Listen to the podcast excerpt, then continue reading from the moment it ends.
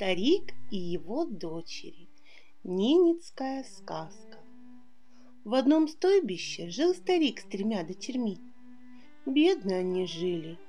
Чум дырявый, плохой, одежды теплой нет. В большие морозы сидел старик с дочерьми в чуме у огня. Ночью огонь гасили, спать ложились.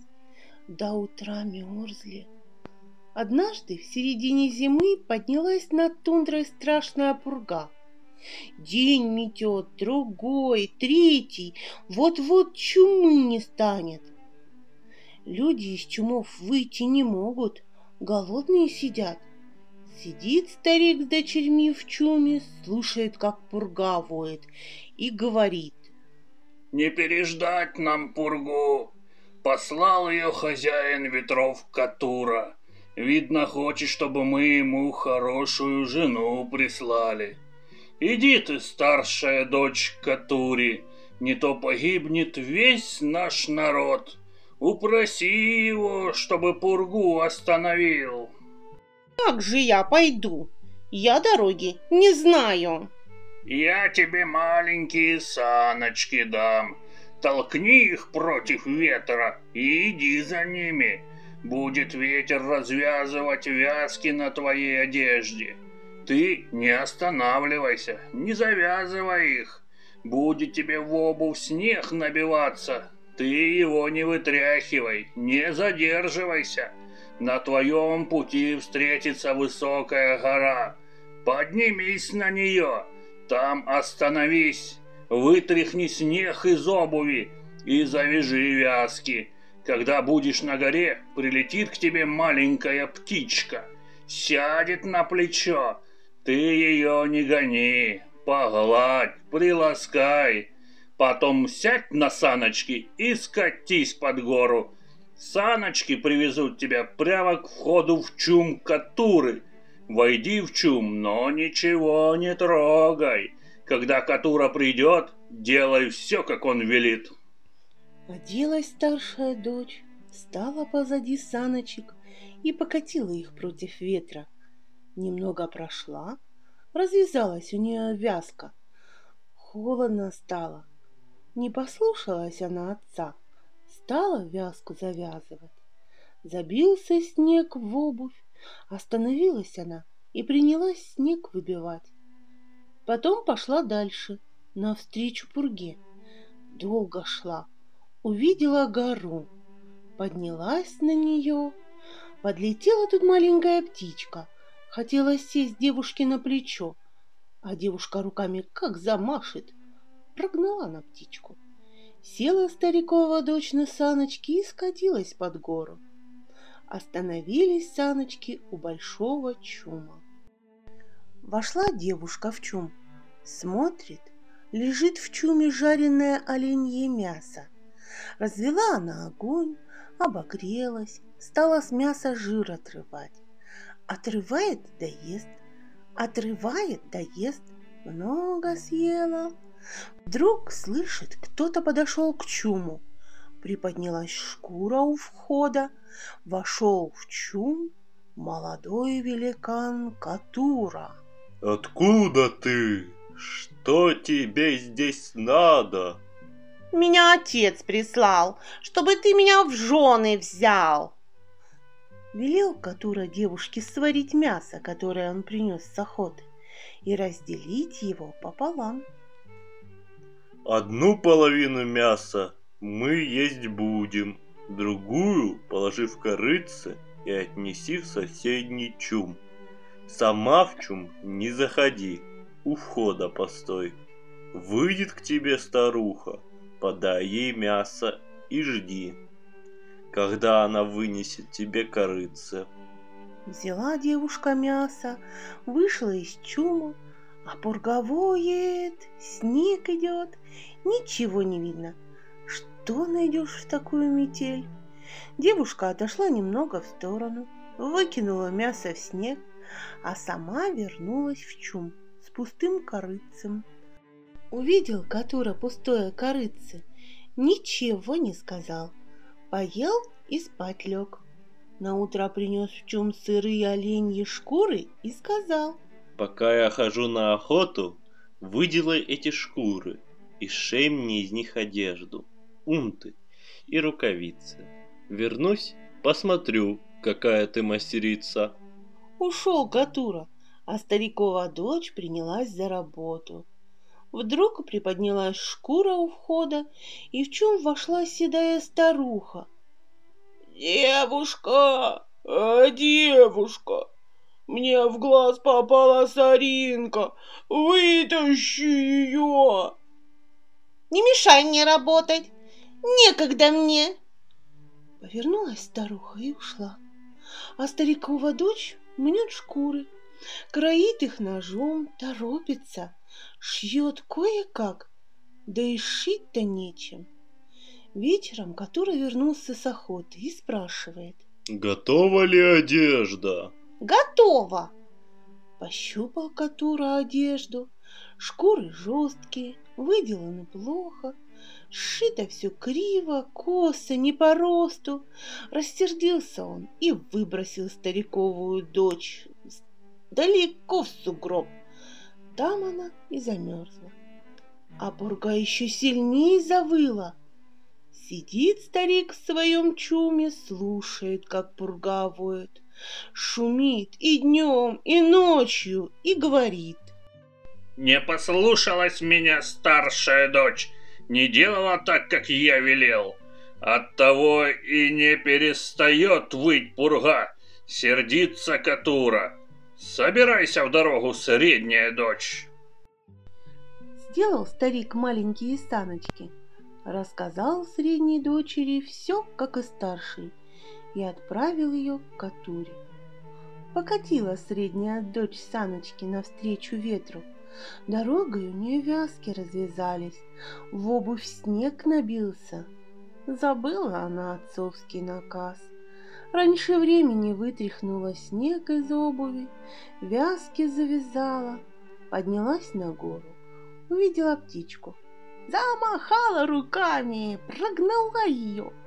Села на саночки и скатилась под гору прямо к чуму Катуры.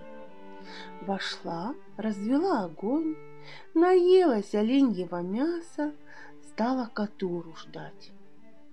Вернулся Катура с охоты, увидел девушку и спрашивает. «Ты зачем ко мне пришла?» «Меня отец послал, чтобы ты меня в жены взял». «Что же ты сидишь? Я голодный. Вари скорее мясо». Когда мясо сварилось, который сказал девушке. «Одну половину мяса мы есть будем, другую положи в корыце, и отнеси в соседний чум. Сама в чум не входи, подожди, пока тебе корыца вынесут. Взяла девушка мясо, вышла из чума, а пурга воет, снег кружит, ничего не видно. Не пошла она туда, выбросила мясо в снег, постояла немного и вернулась в чум. Взглянул Катура на пустое корыце, ничего не сказал. Поел и лег спать. Наутро принес в чум старые оленьи шкуры и велел девушке к ночи сшить ему одежду. Ушел Катура на охоту, а девушка принялась за работу. Торопится, чтобы хоть как-нибудь успеть ее сшить. Вдруг вошла в чум старушка. «Девушка, «О, девушка, попала мне в глаз соринка, вытащи ее, мочи нет, а сама не могу».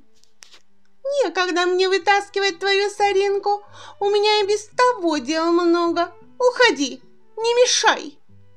Вернулся Катура с охоты, спрашивает.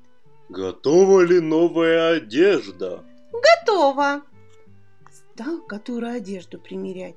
Все шито криво, плохо, не по росту. Рассердился он и забросил среднюю дочь в сугроб. И она замерзла. А старик сидит в чуме с младшей дочерью, самой послушной, любимой, не может дождаться тихой погоды. Пурговоет все сильнее, сильнее, чем прежде. Вот-вот свалит чумы. Не послушалась средняя дочь моих слов. Еще хуже сделала, разгневала Катуру. Ты у меня последняя дочь, любимая, а придется и тебя послать в жены Катуре. Если не пошлю, весь народ погибнет от голода. Научил старик младшую дочь, как ей идти и что делать. Вышла девушка из чума, стала позади саночек и покатила их навстречу пурге. А пурга воет, ревет, с ног валит, глаза слепит. Девушка сквозь пургу идет, ни одного отцовского слова не забывает. Все делает, как он наказывал. Развязывается на одежде вязки, не завязывает их. Набирается в обувь снег, не вытряхивает его. Холодно, тяжело идти против ветра, а она не останавливается, все идет и идет. Дошла девушка до горы, поднялась на нее, остановилась, вытряхнула из обуви снег, завязала вязки. Тут подлетела к ней птичка, опустилась на плечо. Девушка приласкала ее, погладила перышки. Птичка улетела, а девушка села на саночки и скатилась с горы прямо к чуму Катуры. Вошла она в чум, стала ждать. Вдруг откинулась у чума шкура, и вошел молодой великан Катура. Увидел он девушку и спрашивает. Ты зачем ко мне пришла? Отец послал просить тебя, чтобы ты остановил пургу. Не то погибнут все люди в нашем стойбище. Что же ты сидишь?